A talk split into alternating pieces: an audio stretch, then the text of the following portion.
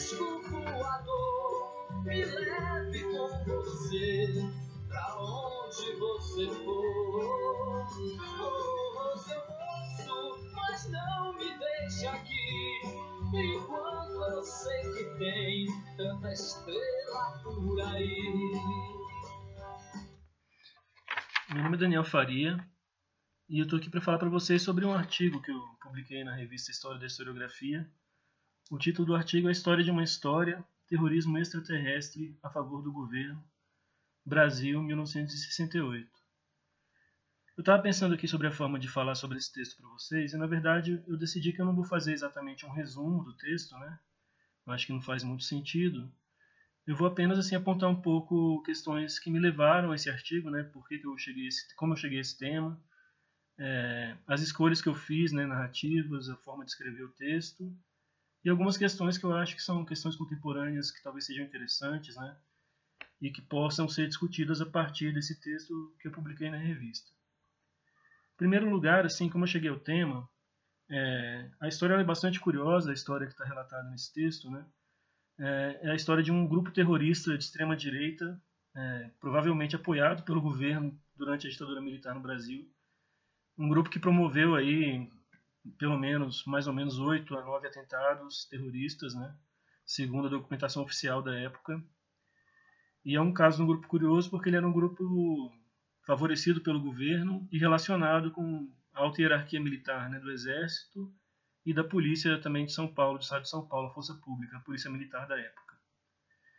Eu cheguei a essa história vendo um, lendo um livro chamado Radiografia do Terrorismo no Brasil, de um autor chamado Flávio Dex, em que ele fala de passagens entre desse grupo, entre outros, né? Inclusive grupos assim mais ligados mesmo ao próprio governo, como o grupo do Bournier da Aeronáutica, que estava planejando atentados de grande escala nesse período, né? para tentar forçar o regime político a decisão pelo AI-5 que veio no final de 68.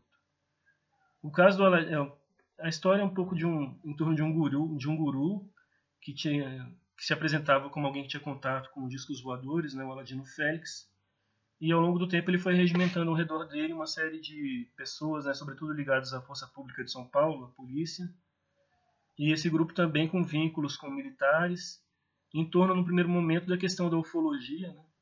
O Aladino Félix ele tinha uma tese de que a Guerra Fria era uma espécie de uma repercussão em termos planetários de uma guerra interplanetária entre Júpiter e Vênus, e ele era uma espécie de um emissário do planeta Júpiter na Terra, e ele considerava que havia também pessoas tentando derrubar a ditadura militar através de conspirações, e o grupo dele seria responsável, no primeiro momento, por salvar a ditadura e, no segundo momento, por levar o próprio Aladino Félix a uma espécie de um governo mundial em que ele seria uma espécie de um novo Messias né, da humanidade. A história é bastante assim curiosa, é meio delirante. Por si só ela pode parecer um tanto exótica, né? Mas a questão para mim não é tanto o exotismo dessa história, mas o fato de que o Aladino ele conseguiu contatos relevantes dentro do governo, de que ele conseguiu, inclusive, é, acesso aí a autoridades da Polícia Federal, é, facilitaram, de certa forma, o acesso dele a armas, né? E depois de 68, aparentemente o grupo dele e outros né, deixaram de ser necessários com as 5. Ele foi preso, mas também contou com uma espécie de uma impunidade, fugas facilitadas da prisão, né, que coisa que aconteceu com pessoas que eram protegidas da ditadura, né? Então, assim, o interessante, na verdade, é que com todo esse aspecto meio delirante, do caso do Aladino, ele acaba sendo alguém envolvido em ações do governo, né? Que remete, inclusive, aí a gente pode ver questões atuais, né?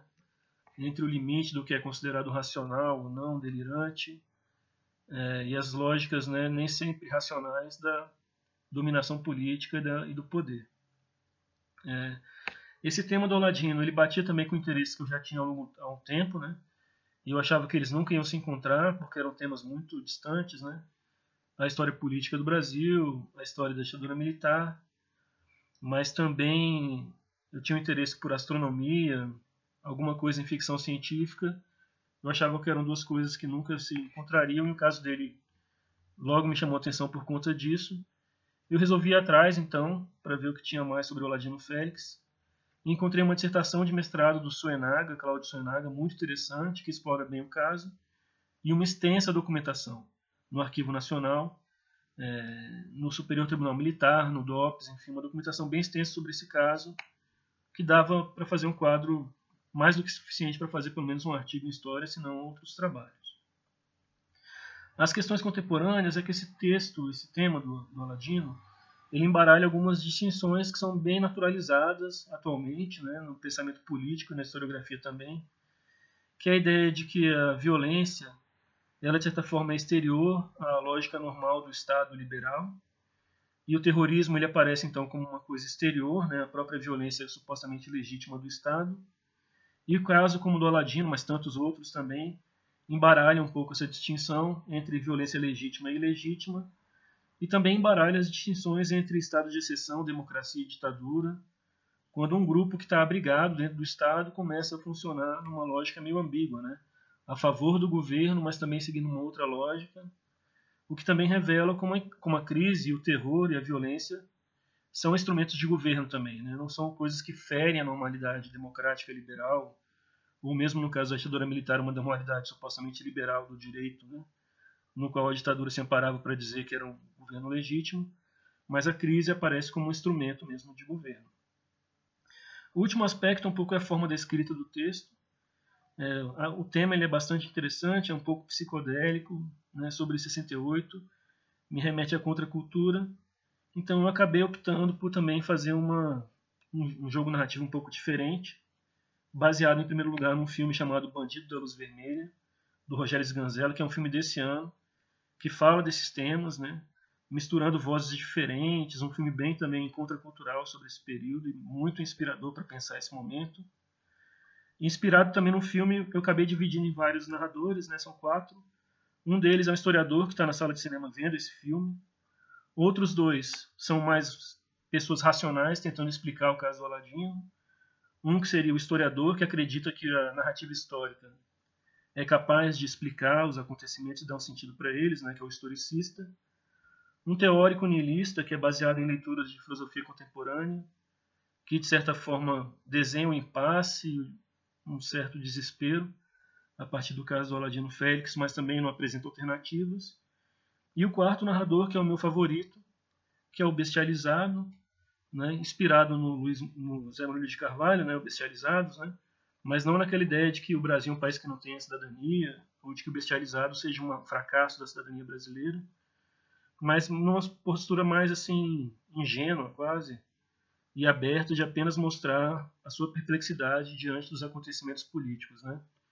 É um tipo de pessoa que geralmente faz parte do nosso cotidiano, que nós conhecemos bem porque essa pessoa somos nós, mas que muitas vezes a postura acadêmica, com essa pretensão de dar conta da realidade e de racionalizar tudo, tende a, tende a ocultar de si mesmo, né? Então, Bestializado para mim é o meu favorito porque ele é o personagem que só seria possível, acho, nessa forma desse texto que eu escrevi. Então, ele é diferentemente do teórico, do historiador, que são mais comuns, né? E no fundo, eu penso que a minha opção narrativa foi um pouco para dar a voz a esse personagem que é o Bestializado. Então é isso, pessoal. Agradeço pela revista, por ter publicado o texto e espero que você, quem, quem lê o texto, que acha interessante, enfim, que ele traga algum aprendizado para vocês, como ele trouxe para mim.